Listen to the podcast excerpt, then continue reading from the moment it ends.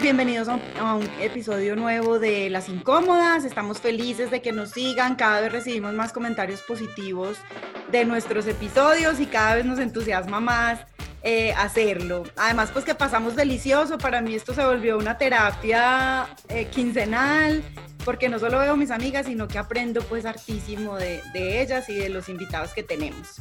Eh, de verdad que esperamos que estas conversaciones, mucha gente nos ha dicho que, que, está teniendo estas conversaciones en la casa y eso es como, yo creo que el objetivo principal de nosotras es que la gente vaya a la casa donde los amigos y diga, ay, imagínense que me vi esto y conversemos de este tema, que normalicemos estos, estos temas que por lo general son incómodos, pero los queremos volver normales. Hoy tenemos un tema súper especial porque no solo nos, o sea, nos afecta a todos, de esta no se salva nadie. Eh, puede, por, puede ser porque lo, eh, lo padezcamos nosotros o algún familiar cercano o algún amigo cercano, pero no se salva nadie.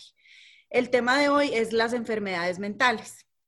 Para hablar de esto tenemos una invitada súper especial, se llama Natalia Mejía. Ella es psicóloga eh, con una maestría en psicología clínica, eh, ella trabaja este tipo de problemáticas todos los días eh, en su oficina, pues en San Francisco. Ella está viviendo en San Francisco, pero ella es manizaleña como nosotras.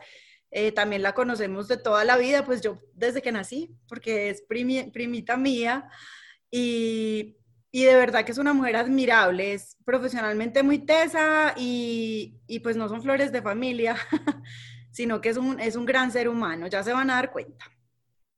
Bueno, nuestro tema de hoy, las enfermedades mentales.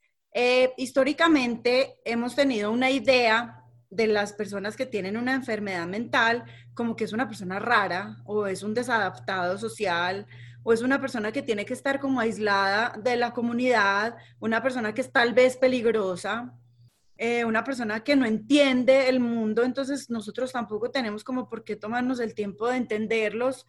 Eh, y, por lo general son personas muy aisladas.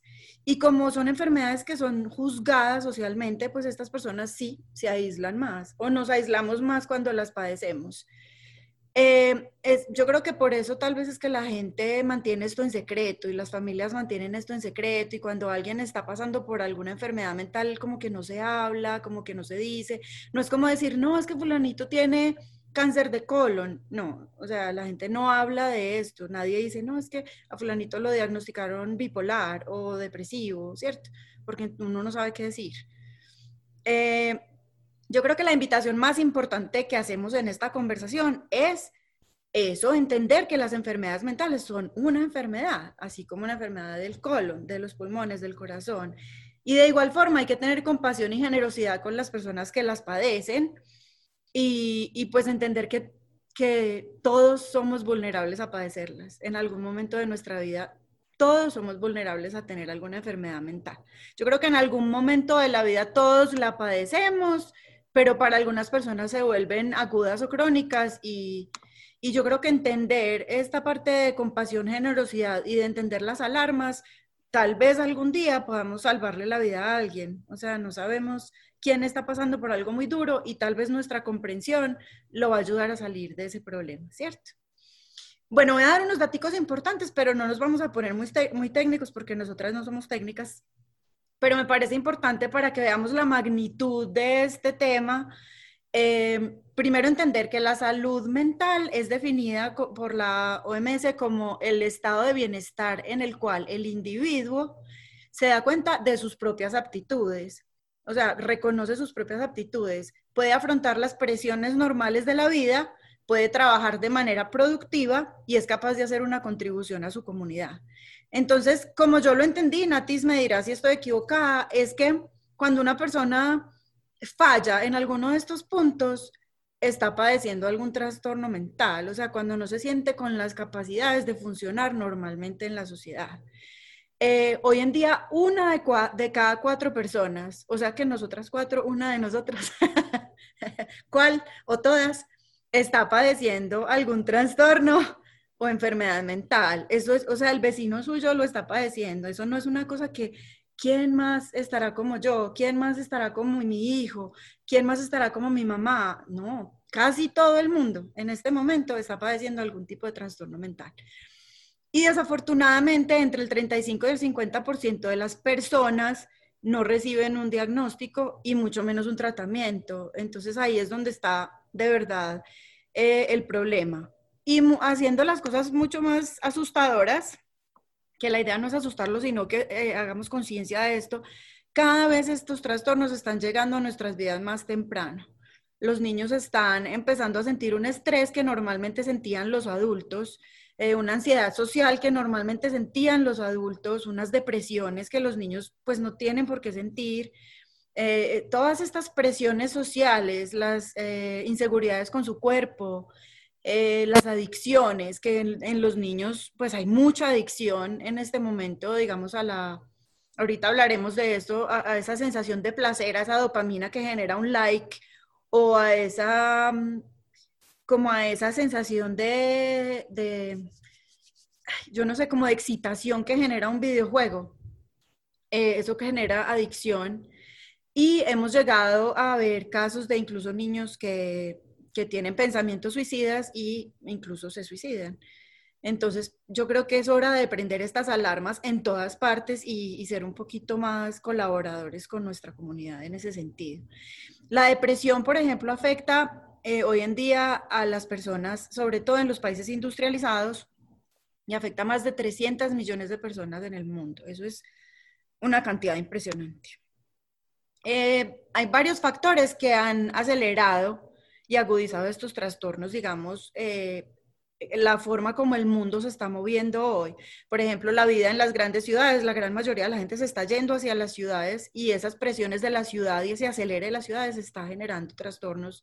La migración, eh, porque la gente deja todo su, todo su sistema de apoyo atrás y se va para un sitio nuevo donde no tiene a nadie, mm, donde busca otras formas de sentir tranquilidad, paz, placer, eh, muy diferentes como al, sistema de apoyo normal, las redes sociales y la adicción a las redes sociales, la pobreza y la falta de oportunidades y las presiones en el trabajo o digamos en el ambiente productivo, porque pues no todo el mundo tiene trabajo. Eh, pues en un mundo que todos los días nos exige más ser productivos, competitivos, exitosos, hermosos, perfectos, que nos exige una perfección que es imposible de alcanzar, pero nos pasamos todo el día tratando de alcanzarla. Bueno, todos conocemos la depresión, el estrés, la ansiedad, son como las más comunes, pero hay nuevas enfermedades que, ya, digamos, las enfermedades mentales ya se llaman las enfermedades del siglo XXI porque todos estamos pasando por alguna. Eh, hay unas nuevas expresiones de estas enfermedades, como por ejemplo, ya habíamos hablado de los trastornos alimenticios en otro programa, que han generado unas nuevas que son la ortorexia y la vigorexia, que también hablamos de eso, que es esa necesidad de ser perfectos, de comer todo saludable, de que todo esté organizado y perfecto en nuestra, en nuestra salud. Y la vigorexia, pues esa necesidad de vernos musculosos y con el cuerpo fit y que, y que seamos la foto perfecta en Instagram, ¿cierto? Hay otra como el, el workaholismo, que es el exceso de trabajo, eh, como la adicción al trabajo, el esteticolismo, que es la adicción a las cirugías estéticas, que cada vez son más baratas y más accesibles. Entonces todos queremos vernos perfectos y tenemos acceso a un cirujano plástico, eh, pues que nos da esa posibilidad. La ciberdependencia, eh, los problemas de sueño, cada vez la gente está sufriendo más problemas de sueño. Eh, el síndrome de Estocolmo, que va muy ligado a ese tema que hablamos la, la vez pasada de machismo, que no solamente el síndrome de Estocolmo, pues sí, Nati seguramente me dirá si estoy equivocada, eh, no solamente es cuando uno está secuestrado y se enamora del secuestrador como en las películas de Hollywood, sino es como no ser, no ser capaz de escapar de alguien que lo tiene como prisionero, como un, matrimonio violento, unos padres violentos, unos hijos violentos, y no ser capaz de salirse de ahí como con una sensación de que yo le debo gratitud y yo le debo a esta persona, pues gracias por tenerme acá, ¿cierto? Eh, una que a mí me pasa se llama la neblina mental que me pasa mucho cuando estoy estresada y es, pues a uno se le empieza a olvidar las cosas, uno no tiene como una concentración ni cuando está leyendo ni cuando está manejando, uno, uno se la pasa como medio en modo supervivencia, pero no, realmente no está reteniendo información y pues estos problemas se pueden volver mortales. Eh, bueno, yo creo que hablando desde lo personal, em, como decía ahorita, es, estas enfermedades son muy secretas porque son muy juzgadas, son muy silenciosas y por lo general cuando vemos que la cosa no está bien ya es demasiado tarde. Em, el mundo sigue funcionando, digamos, yo estuve deprimida eh, tres años en una depresión aguda que yo no sabía que estaba deprimida, yo sabía que estaba como, como que no quiero, pero él, eh, fui donde un psiquiatra y él me medicó y me, y me diagnosticó y me dijo, sí, vamos a ayudarte. Fui a psicoterapia, eso me ayudó muchísimo, a mí eso me sacó de ese hueco, pero yo quería como, como las personas que juzgan a las personas depresivas, eh, que entiendan que la depresión no es estar triste, uno no siempre está triste, uno lo que está es como vivo, pero no está viviendo, uno como que no le ve sentido a la vida, uno no, uno está como, uno no se siente capaz de funcionar, uno no se siente capaz de socializar, uno no cree, no es que uno, no es que uno piense que no sirve para nada, sino que uno siente que no sirve para nada, uno siente que no encaja en el mundo, que no hay un lugar y que no hay como un futuro para uno. Es muy difícil y es muy difícil cuando las personas que lo ven a uno medio desubicado le dicen, eh, no, pues es que ánimo, ánimo, porque no piensa positivo, tú tienes que ser muy agradecida. A mí me decían, mira los papás que tienes, mira la familia que tienes, mira tu vida, tienes techo, comida y uno no entiende eso, uno no le importa, uno puede estar viviendo como la reina Isabel y uno no, uno no entiende que esas son cosas que, que son buenas, porque para uno, entonces uno se siente todavía peor, porque uno dice, yo soy un desagradecido, de verdad que sí, yo por qué no soy capaz de sentirme feliz con esto, ¿cierto? Eh, y, y, pues, ah, es que te alejaste de Dios, porque como yo hace mucho tiempo, pues mejor dicho, yo nunca he sido religiosa, es que te alejaste de Dios, trata de encontrar a Dios, reza, y yo respeto mucho a la gente pues que reza y que reza por mí, porque mucha gente ha rezado por mí cuando estoy enferma, y, y, los rosarios y todo eso, me parece que eso a la gente le sirve, pero pues a mí no, porque yo no creo en eso, entonces, pues uno deprimido, uno dice, no, pues a mí eso menos me va a servir, y otra cosa que me parece súper importante es aclarar que, que, no es que uno sea perezoso y no es que uno sea que no se quiere levantar de la cama y no es que uno no, quiera ir a trabajar, pues no es que uno quiera que el mundo se, dedique a contemplarlo a uno, no, es que uno no tiene con qué pararse de la cama, pues no, no hay ese impulso en el cerebro que le dice a uno, listo, vamos, levantémonos, bañémonos, vámonos a trabajar, vamos a hacer ejercicio. No, a uno le vale mierda hacer ejercicio. A mí salir a trotar me sirvió mucho, cuando estaba saliendo de mi depresión y la verdad me ayuda mucho cuando me estoy empezando a sentir eh, un poquito deprimida, pero, pero cuando uno está en la depresión a, uno no le provoca hacer nada. Eh, me parece muy importante que la gente entienda que, que, cuando una persona está depresiva, pues no los hagan ver como si fueran personas débiles o personas que quieren llamar la atención o, ay, este pues tan quejetas, porque la verdad es que uno ni se queja. Uno está ahí como un zombie más o menos. Eh, y se la pasa uno todos los días sonriendo y diciéndole a todo el mundo estoy muy bien, sí, estoy muy contenta en el trabajo, sí, estoy muy... Pero por dentro uno, uno no está así. Entonces, bueno, es un tema del cerebro que Natis nos explicará. Eh, entonces sí es como un, esto es como un llamado a que seamos más compresivos y más empáticos con, con todo el mundo. Bueno, ahora sí, hola a mis incómodas hermosas, ¿cómo están? Milito, qué dicha conversar contigo de este tema porque tú has sido partner mía en mi proceso psicológico eh, todos estos años y yo del tuyo también. Eh, lo mismo, Fran, hemos sido muy partners en, nuestro, en nuestra evolución psicológica y nuestro crecimiento personal. Eh, y yo sé que Milo ha sido muy juiciosa con su salud mental. Milo es la primera que dice, estoy mal, me voy para donde el psicólogo. Eh, y, tú has trabajado siempre por ser como un mejor ser humano, como una mejor alma eh, a lo largo de tu crecimiento, desde la conciencia y desde el conocimiento de ti misma para entender tus comportamientos. Cuéntanos para ti qué importancia tiene cuidar nuestra salud mental como parte de nuestra salud en general? Ay, yo estoy aquí más emocionada, de ojo encharcado, de piel erizada, porque siento que, que este es un tema tan importante para todos. Yo soy de las que cree que el mundo necesita más mentes y más corazones sanos, pero el paso para que logremos a eso es reconocer que a veces no estamos bien. Por eso estoy tan contenta de estar acá, de estar con Nati, pues que nos va a acompañar em, en todas estas definiciones, en todos estos impulsos para tener una conversación que es absolutamente necesaria. Nosotros no estamos acostumbrados eh, a decir que no estamos bien y siempre que nos preguntan, ¿cómo estás? Bien, gracias. Casi que, casi que el bien gracias es un piloto automático que se nos activa, que nos han activado además, porque muchas de esas cosas tienen que ver en cómo crecimos, el entorno, lo que nos han dicho nuestros padres, lo que nos impulsa a hacer la sociedad. Y cuando alguien nos dice, estoy mal, estoy vuelto mierda, tampoco sabemos mucho qué hacer tampoco sabemos mucho qué hacer, o le damos un Dolex, ¿cierto, Fran? o nos dan un Dolex. Tómate un Dolex y descansa. No, eso debe ser pues que, sí, sí, estás cansadito. No estamos acostumbrados a que nos digan, estoy vuelta mierda. Eh, o que una persona que quieras mucho te diga, ¿sabes qué, Milo? Estoy deprimido. No, no, no, Dios mío, SOS, ¿yo qué hago? Entonces, no sabemos muchas veces qué hacer con nosotros o qué hacer con una persona que amemos y que puede estar en cualquier momento en una situación de estas. Yo soy de las que creo que tú hoy puedes estar bien, puedes estar canalizando tus emociones, puedes estar entendiendo más o menos qué pasa con tu mente.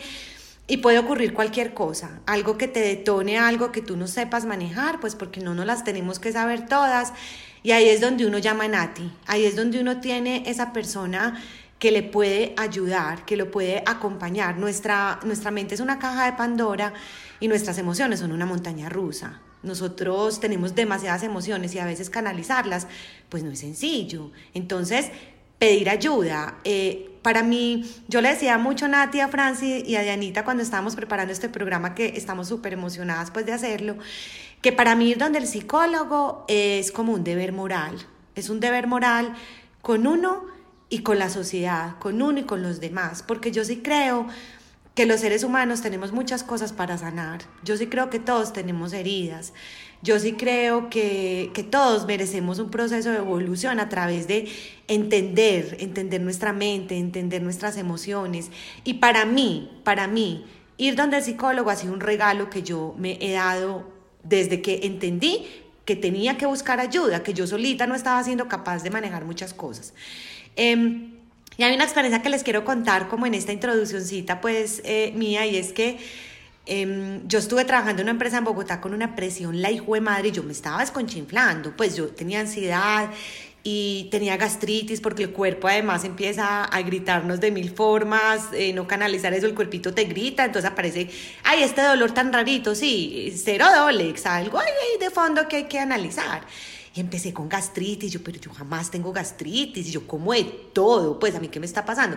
El tema eh, mental estaba ahí jugando una cantidad de cosas y empecé a ir donde el psicólogo. Y estábamos en una reunión con mi equipo de trabajo ya era la hora porque ya me tenía que ir. Yo cerré el computador y le dije a mi equipo, eh, bueno, mañana continuamos porque voy para donde el psicólogo. Ah, no, no, no, no. Mi equipo me miró pues como, ah, ¿para dónde vas?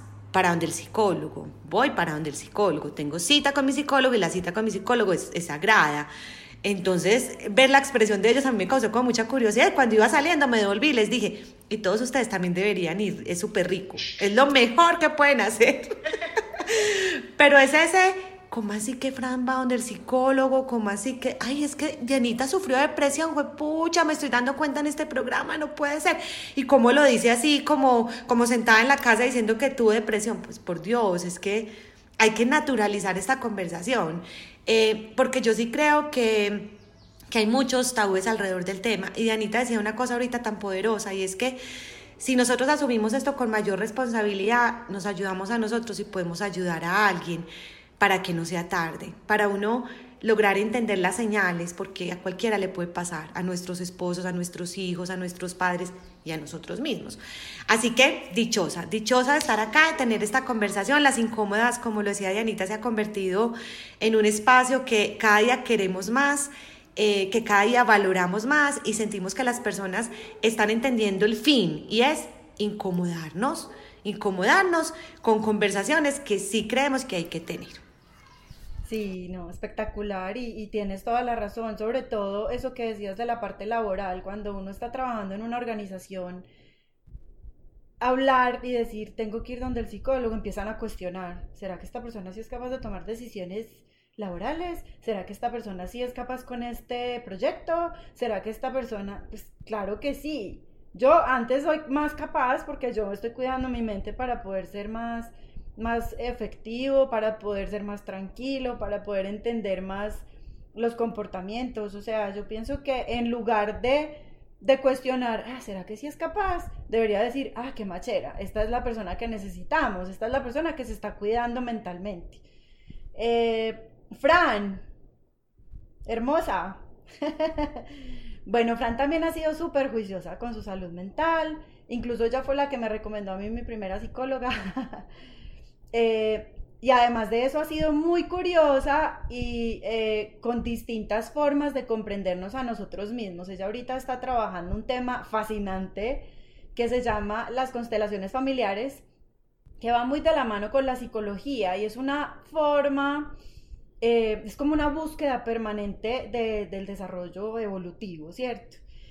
cuéntame cómo, va, cómo ves esa relación de las enfermedades mentales con todo lo que viene de atrás, con todo lo que viene en nuestro ADN y como en nuestra memoria genética, eh, en el disco duro, mejor dicho. ¿Cómo, ¿Cómo ves ese tema? Bueno, primero saludarlas, qué rico estar aquí con ustedes y con toda la gente que nos está oyendo, qué rico Nati que aceptaste nuestra invitación, felices de estar aquí contigo. No nos veíamos hace 20 años. Dios mío bendito, ¿qué es? Pero bueno, qué rico volvernos a encontrar en esta conversación a mí el tema de las enfermedades mentales me ha apasionado. Eh, he estado, yo no sé, 20 años en terapia psicológica, o sea, hace lo mismo que no veía Nati, estoy en terapia psicológica. Eh, y yo pienso que es un tema de nunca acabar. Eh, hay algo que me parece a mí requete importante, es que yo veo que las personas que van donde un psicólogo son personas valientes, que son capaces de mirarse en el espejo y decir, sí, yo tengo un problema, tengo un problema serio y necesito ayuda. Porque es que cuando usted reconoce que necesita ayuda, es que ya empezó bien y admitirlo es difícil, es muy difícil. Pero como, como milito yo pienso que es una obligación que uno tiene con uno y con, y con la sociedad. Este tema de las constelaciones familiares es una hermosura eh, digamos que está contextualizado en un pensamiento sistémico y es que las familias obviamente somos sistemas y que todos los seres humanos pues venimos de una familia, que es el, sistema, y dependiendo de lo que pase allí, pues en algo nos afecta. Esta semana yo estoy haciendo un curso de dos años, todavía, todavía pues no soy consteladora ni nada por el estilo, porque la verdad es que se necesita mucho recorrido antes de llegar allá. Eh, pero he visto unos procesos absolutamente hermosos y esta semana me pasó algo que, que, me parece muy importante mencionarlo en este, en este capítulo, que gracias a Dios, digamos que se juntaron estos dos eventos y es que estaba trabajando con mi profesor, uno de mis profesores es psicólogo, y empezamos a hablar de, de, pues, de mi sistema y de mi, y de mi país. Y yo, eh, hablándole de mi familia, pues obviamente empecé a contarle el, el contexto colombiano que todos tenemos, todos tenemos una historia con la violencia del narcotráfico en su época, en los 80. Todos tenemos una historia de algo que pasó en alguna ciudad, de alguna bomba, de algún atentado, de algo, algo, algo. O sea, eso nos tocó a todos. Fueron momentos muy complejos, eh, pero muy complejos. O sea, yo me acuerdo de eso y me da como escalofríos. Incluso hay una serie que me parece que se deberían ver todos los colombianos para conocer pues como la historia y es Pablo Escobar, el patrón del mal, que, me parece que hacen una contextualización muy juiciosa de lo que realmente fue eso para todos los colombianos. Y yo pues obviamente le estaba contando a él, él es chileno, él no es colombiano. Entonces después también empecé a contarle que todas las familias colombianas, como la mía, tenemos una historia con los secuestros en Colombia y con la guerrilla alguien secuestraron de la familia, alguien mataron de la familia, usted en la carretera lo pararon los guerrilleros, o sea, todos tenemos además unas historias muy complejas porque, porque personas súper cercanas a uno eh, vieron, por ejemplo, cómo mataban a su papá, personas súper cercanas a uno estuvieron secuestradas, eh, alguien de la familia lo secuestraron y lo mataron, bueno, algo así. Entonces él, cuando me empezó a oír todas estas historias, yo creo que él o sea, estaba como en shock y me dijo, Francina, es que ustedes vivieron una guerra. O sea, ustedes no viven una guerra con otro país, pero ustedes viven una guerra. Y todos los colombianos deben tener estrés postraumático, porque es que uno no pasa por la vida viviendo esas experiencias tan complejas y sale como si nada. Entonces yo, cayendo en cuenta, porque yo no había caído en cuenta, le empecé a decir, y además, Colombia sigue siendo un país muy violento, o sea, uno no sale a la calle jamás sin pensar que tiene que coger el bolso para que no lo roben, que, que, que de pronto lo pueden atracar en la esquina. Yo, digamos, no soy capaz de salir a caminar sola lo que me gustaría porque me muero del terror que me hagan algo. Eh, todo el mundo tiene cuentos de atracos, de que le roban el carro. O sea, usted, usted en la vida ha pasado por una cantidad de situaciones muy violentas y, eso, y él me hizo caer en cuenta y me dijo, o sea, todas las personas en Colombia deben tener, están afectadas por toda esa violencia y todas viven con un nivel adrenalina al tope porque si usted tiene que estar permanentemente como cuidándose de que no le vaya a pasar nada, pues debemos tener una cantidad de enfermedades mentales y, y no nos hemos dado cuenta y lastimosamente nuestra cultura no apoya y no promueve ir donde el psicólogo y tratarnos, porque es que eso ni el cura no lo va a tratar, ni, el, ni, el, ni la bruja que nos da el tarot, ni nada por el estilo. O sea, si a uno le gustan esas cosas, fantástico, hágalas todas. A mí me fascinan. Pero, pero, pues tenga la sensatez de también ir donde un profesional, psicólogo o psiquiatra, dependiendo de la necesidad. Yo pienso que todos necesitamos un psicólogo, algunos necesitamos un psiquiatra, pero, pero eso no le quita. Eso al contrario le pone, le pone muchísimo y más viviendo en un país en el contexto en el que lo tenemos. Entonces, aquí estoy feliz. Ay, no, Franci, qué chévere, qué rico todo eso que nos estás contando, eh, de esas eh, exploraciones a la mente. Y tienes toda la razón, nosotros vivimos en, en un, tenemos una historia muy violenta, los colombianos. Yo creo que los latinos en general, pero Colombia tiene una historia muy particular con el narcotráfico y la guerrilla y los paramilitares, es muy violento y pues también el Estado en algunas ocasiones nos ha fallado en ese sentido. Eh, y sí, sí, yo pienso que, yo pienso que la, la enfermedad mental en Colombia es muy colectiva. Eh, incluso eh, mucha gente tuvo que emigrar del país, lo que hablábamos ahora, mucha gente se tuvo que ir del país y mucha y hay una hay uno de esos trastornos que no mencioné ahorita que que también conocí en esta investigación que se llama el síndrome de Ulises, que, que le da mucho a las personas que migran, eh, porque pierden como las raíces. Entonces, em, encuentran como, esa, como ese kick de dopamina en, en viajar y se la pasan toda la vida viajando, toda la vida buscando como su lugar o buscando ese, esa excitación que le da un viaje porque no tienen raíces, porque las perdieron, porque la gente pierde su raíz cuando se va de su país. Entonces, ese, es otro tema que yo creo que muchos de los que hemos migrado eh, en algún momento también tenemos. Nati, hola, qué felicidad tenerte aquí. Además, no hablaba contigo hacía mucho tiempo, me da mucha alegría hablar contigo. Eh, qué dicha que estés con nosotras. Esto me, me pone feliz y que nos ayudes a entender un poco más, pues a nosotras y a, las personas que nos están viendo y escuchando, todo este rollo de las enfermedades y los trastornos mentales, porque queremos normalizarlo. Em, todos conocemos a alguien que tenga o nosotros mismos tenemos, pues como decía ahorita. Eh, y a pesar de que, de que cada vez las entendemos un poquito más, no somos capaces de leer los signos en los demás. Eh, yo creo que se requiere un poco de un buen amigo o un buen familiar que le diga a uno, usted está deprimido, usted está ansioso, vaya busque un profesional, para que uno como que se dé la patadita y diga, pues bueno, de pronto sí. Eh, pero uno mismo no, no, entiende lo que le está pasando y uno, la mayoría de las veces, no entiende que la persona que está al lado está pasando por eso, ¿cierto? Y yo pienso que la, este nuevo, esta nueva socialización virtual así nos conecte más. Eh, de cierta forma, yo, pues nosotros necesitamos contacto físico y necesitamos una socialización de comunidad real, de sitios de reunión, de vernos la cara, de tocarnos, de sonreírnos, ¿cierto? Eh, entonces yo pienso que las enfermedades eh, mentales se vuelven más agudas con toda esta socialización virtual, no sé si estoy equivocada. Y que empiezan a más temprana también porque los niños desde muy chiquitos empiezan a socializar de una forma que no, realmente no es socializar, ¿cierto? Cuéntanos primero qué esperas que nuestros oyentes entiendan con esta conversación que estamos teniendo y desde tu experiencia, ¿cómo podemos detectar las alarmas de las enfermedades o los trastornos mentales pues en los niños y después como en los adolescentes que muchas veces decimos, ah, es que está, es adolescente, está pasando por la adolescencia, es que, y mentiras que de pronto hay algo, algo más detrás. Y también en los adultos y los adultos mayores que yo creo que en esta pandemia han sido mentalmente los más afectados.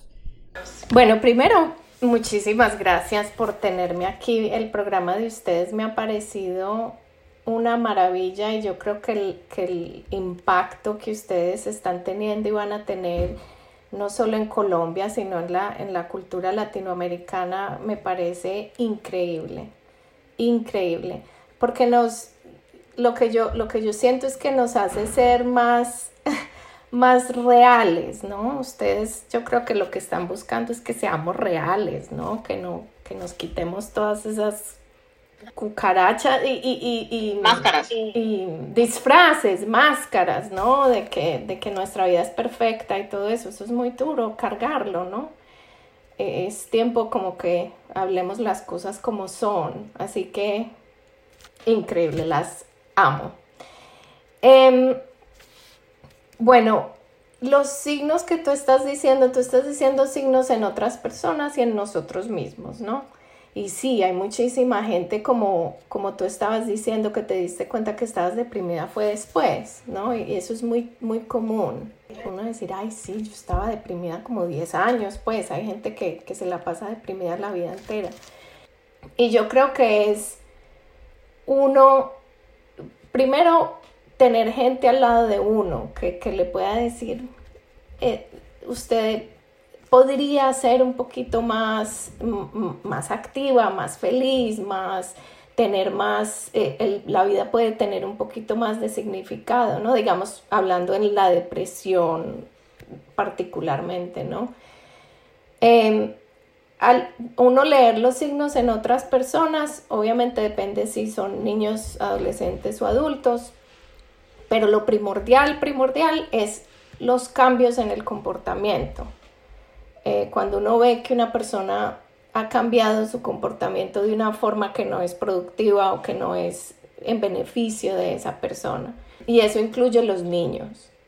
Entonces, cuando los niños ya no salen a jugar tanto con los amigos, eh, en vez de jugar dos horas en el, en el videojuego juegan seis horas cuando están durmiendo un poquito más de lo que deberían dormir o durmiendo menos, em, sus, sus, hábitos alimenticios cambian. Em, digamos, ya no quieren comer más o se la pasan comiendo y lo que quieren es azúcar, azúcar, azúcar y eso es una manera de uno, de uno llenar vacíos, ¿no? A veces. Em, entonces sí, los cambios de comportamiento, definitivo. Entonces empezar uno a mirar eso y obviamente uno, uno puede tratar de hacer lo que pueda dentro de la familia, uno siempre trata de hacer algo en la familia, pero cuando le está impactando las, las áreas, las distintas áreas sociales o en el colegio o con los amigos o el trabajo que impacta ahí es donde, donde uno definitivamente necesita buscar ayuda. Entonces cuando estoy faltando un poquito más al trabajo, estoy llegando un poquito más tarde, eh, ya no estoy haciendo lo que podía hacer hace un mes, ese tipo de cosas. O el niño ya por la mañana es súper difícil levantarlo y llevarlo al colegio, ya no quieren ir tanto, esas cosas. Y lo otro que, que tú, lo estabas diciendo, es la parte física, ¿no? La, la, la, la, salud mental se manifiesta también en lo físico. Em, dolores de cabeza, dolores del cuerpo, como tú estabas diciendo, la gastritis es supremamente relacionada con el estrés. Em, y los niños. Los niños somatizan muchísimo su enfermedad mental. Entonces cuando los niños están empezando a decirles mucho, ay, me duele la barriga, me duele la cabeza, eso puede ser una enfermedad mental. Ellos somatizan muchísimo, los niños, pues porque ellos no saben cómo expresar, todavía no tienen, you know, concepto de eso, entonces lo manifiestan en el cuerpo y nos corresponde a nosotros responderle a eso, ¿no? No con un Dolex, sino, sino, sino tratar de ver si hay algo más ahí emocional. Qué chévere, qué chévere. Ese tema de la somatización es, me parece, la inteligencia del cuerpo, de la naturaleza, eh, como el cuerpo le grita a uno, oiga, estoy mal, o sea, por favor. Eh, sobre todo en los niños, lo que tú decías, que no son capaces de expresar lo que están sintiendo todavía y el cuerpo les está, está dando la señal a los papás. Hay dos libros espectaculares con respecto a eso uno se llama ¿Por qué nos enfermamos? No recuerdo el, autor, pero es buenísimo. Y hay otro que es de una, de una autora que a mí me encanta, que se llama Luis Hay, que es El poder está dentro de ti. Entonces habla de todo el tema de somatización y, digamos dónde, en qué parte de nuestro cuerpo somatizamos ciertas cosas, pero súper recomendados ambos. Sí. Sí, sí, el cuerpo. Pero Nati, mira, hay un tema que uy, pucha, a mí a veces me, me, cuesta tanto y es esas personas que tú te encuentras por ahí en tu vida eh, que han como, como que se han acostumbrado a la tristeza y son personas que tú que tú las ves y ellas son tristes, pero es porque como que, como que le quisieran sufrir, como que han perdido la perspectiva de que hay, hay una salud mental que te ayuda a ver las cosas de otra manera y que puedes estar sereno, tranquilo y ser feliz. Como que se prefieren acostumbrarse a la tristeza Em, lo sienten como un, castigo terrenal antes que comprender que tienen una enfermedad mental y que necesitan de pronto ayuda. Y la pregunta, digamos que yo te quiero hacer, tiene como varias aristas. Una es que se requiere mucha valentía, mucha valentía. Ahorita lo decía eh, Francia, esa, esa palabra me parece linda y otra que me gusta también mucho es el coraje como esa, esa fuerza interna, esa fuerza al corazón para uno decir necesito ayuda. Para mí también las personas que, que buscan eh, estos procesos son personas muy guapas. Además, porque uno empieza un proceso de estos, empieza a encontrar una cantidad de cosas y ahí sí que tiene que ser guapo para enfrentar todo lo que empieza a encontrarse. Eh, pero muchas veces te encuentras también personas que dicen, no, eh, eso que tienes eh, se calma orando. Ora, como decía ahorita Dianis, acércate a Dios. Y yo soy una mujer que es creyente, pero sé que cada cosa tiene su lugar.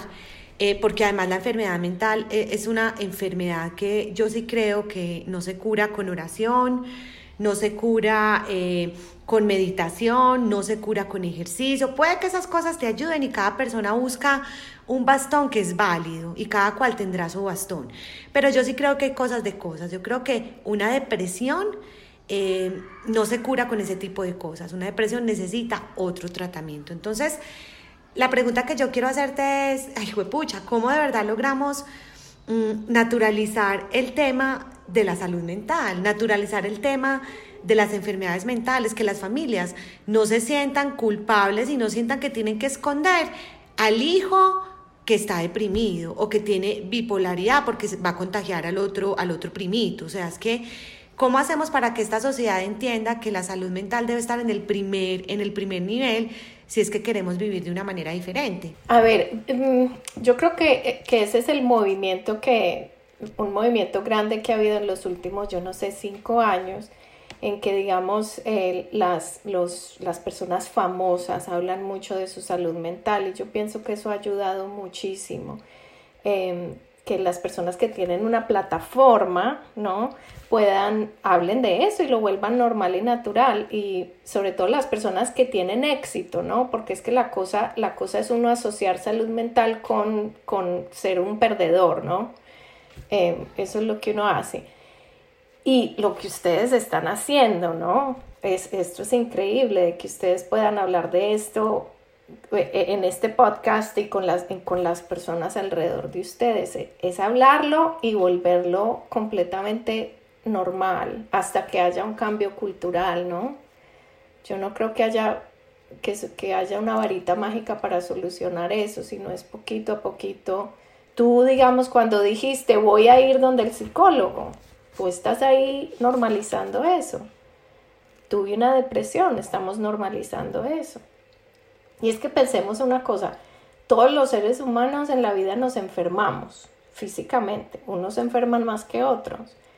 ¿Cómo no nos vamos a enfermar mentalmente? O sea, yo no creo que haya un ser humano que se pase la vida entera sin, una enfermedad mental, por lo menos temporal, ¿no? Pueden que haya unos que, tengan más suerte que otros, pero, pero pues es, la, es, lo, es parte de ser humano, ¿no? Sí, una cosa que, que, de lo que Milito decía es que también hay como una tendencia en esa, en esa necesidad del éxito, hay una tendencia a, a ese positivismo, ese positivismo que tú me decías, positivismo. Es horrible, a mí el, eso del positivismo o el optimismo me parece súper tóxico, porque es que eso no es real. O sea, uno no todo el tiempo está feliz, uno no todo el tiempo tiene una sonrisa, eso no es real. Además, le quita toda una, una, gama de colores a la vida, porque, porque el sentir rabia, el sentir dolor, el sentir tristeza, el sentir envidia, el sentir celos, el sentir toda la gama de sentimientos es lo que le da color a la vida, ¿no? Entonces, em, podemos hablar un poquito más eso cuando hablemos un poquito de la, de, de la inteligencia emocional con los niños, ¿no? Pero, pero sí, es súper tóxico. Nosotros tenemos un gran problema ahora en la, en la Casa Blanca con Trump, que es una persona obsesionada con el positivismo, con el positivismo. Él no quiere oír sino las cosas buenas y, miren en el problema en que estemos. No es el único problema que tiene él, pero, pero es uno de los grandes problemas, ¿no? Él, él quiere negar que el COVID existe, que está, que está matándonos a todos porque eso está muy maluco pensarlo. Pensemos positivo. Eso a dónde nos está llevando. Mm.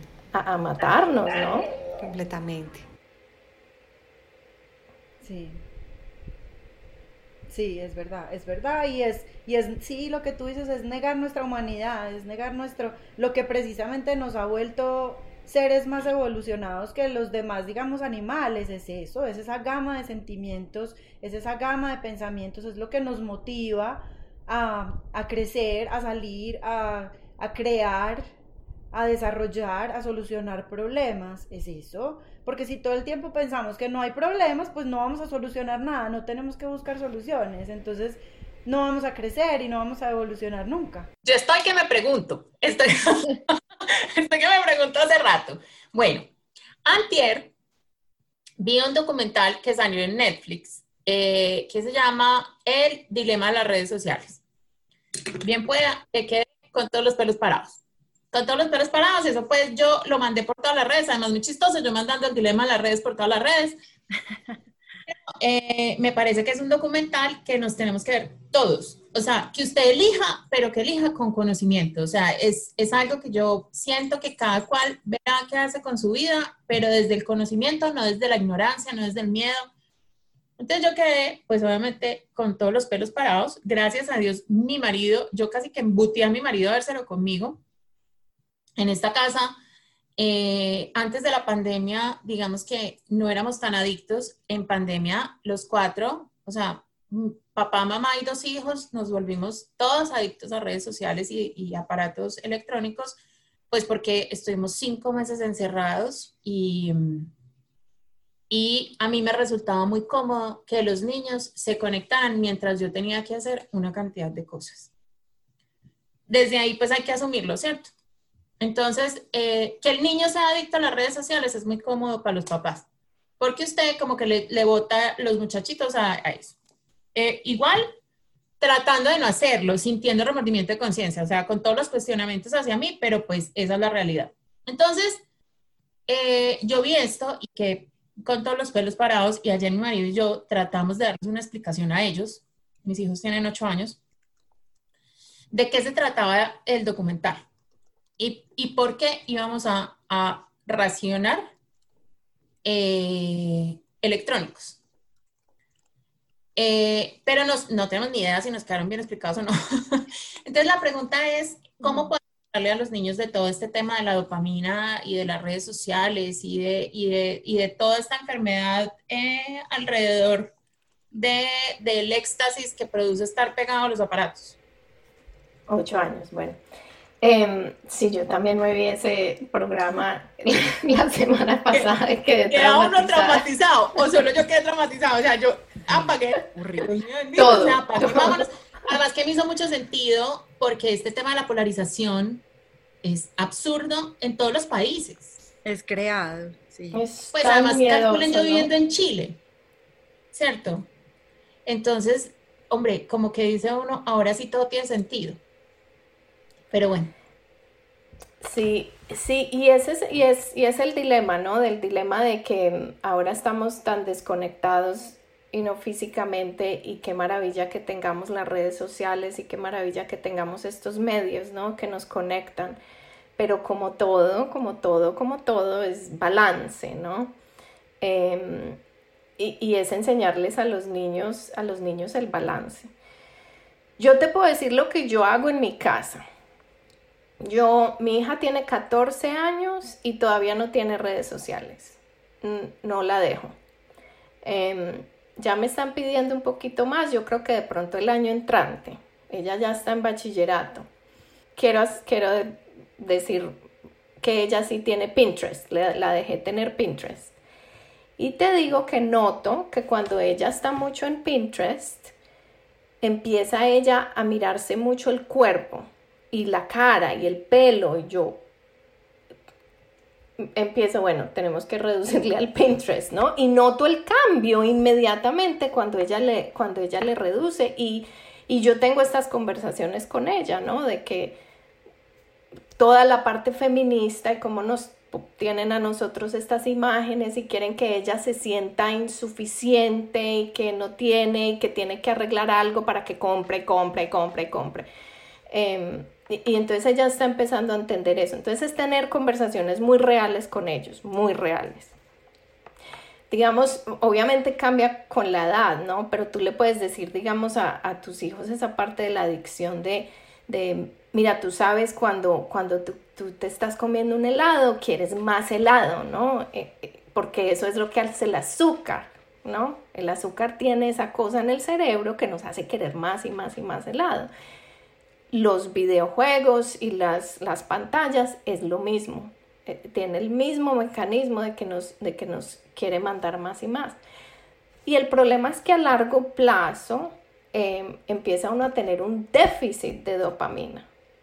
Entonces, entonces uno necesita incluso más, ¿no? Porque el cerebro está, está acostumbrado a, a todo el tiempo y a toda hora y llega un punto en que, en que, hay, en que hay un déficit y se necesita es muchísimas más horas, muchísimos más likes, muchísimos, o sea, entra uno en, un, en una cosa súper tóxica, ¿no? Entonces, eh, yo no digo que, que desconectarnos totalmente, eso no es real y no, pues no va a suceder, además no es real para ellos, ¿no? Ellos se están relacionando de esa forma y nosotros tenemos que estar eh, en, el, en, el, momento en que ellos están, ¿no? Em, pero sí es, sí es controlarlos y hablarles como tú, como tú les estás diciendo, ¿no? Yo soy, yo soy em, fan de hablarles a los niños directamente de todo. Obviamente que ellos entiendan. Y que sea pertinente, pero, pero hablarles muy claramente. Y yo lo que le digo a mis hijos es esto, eh, digamos ellos me dicen, ay no, yo sí puedo y bla, bla, bla, y yo le digo, mire, si yo no puedo, porque yo no puedo, usted tampoco puede. Y no es que, y, yo, y no es que yo no confíe en usted, no confío en el algoritmo, no confío en Twitter, no confío en Facebook, no, no confío en ellos estamos totalmente en control de ellos. Y entonces poner límites, ¿no?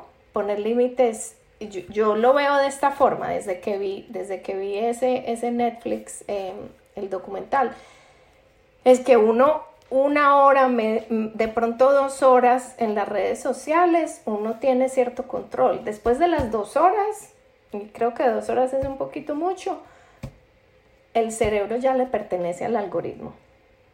Ya no es nuestro, es del algoritmo. Entonces, em, así... Aclarando que mis hijos no tienen redes sociales. Pero que tienen videojuegos, me imagino. No, no, solo tienen Minecraft, que es el único permitido en esta casa, que además también me parece re violento, pero pues lo que tú dices, o sea, no tener ninguno es no estar cerca de la realidad. Pues. Eh, Netflix y YouTube, que YouTube pues les parece lo máximo que yo, a mí me provoca, pero me parece que YouTube, digamos, tiene un control parental que es medianamente aceptable. El resto sí están tachados de la lista pues por muchos años todavía. Gracias a Dios. Muchas gracias, Nati. Sí, claro. Sí, pero, you know, ponles límites, ¿no? Y obviamente tú, tú mirando, mira qué están viendo en YouTube, ¿no? Sí, soy experta en los programas que tú me digas. o sea, el que quieren les cuento la trama. Sí, mira, digamos, digamos yo a los, a los niños no los dejo tener pantallas en semana. El, en el fin de semana los dejo, digamos, dos horas el sábado, dos horas el domingo. Yo soy, yo soy un poquito estricta con eso porque le tengo, le tengo miedo. Sí, yo pienso que, yo pienso que sobre todo después de uno verse ese documental se va a volver más estricto. Yo nunca he sido muy estricta yo he sido muy, eh, siempre estoy al lado de Nicolás cuando está buscando algo eh, y siempre le pregunto, ¿qué estás viendo? ¿Qué estás haciendo?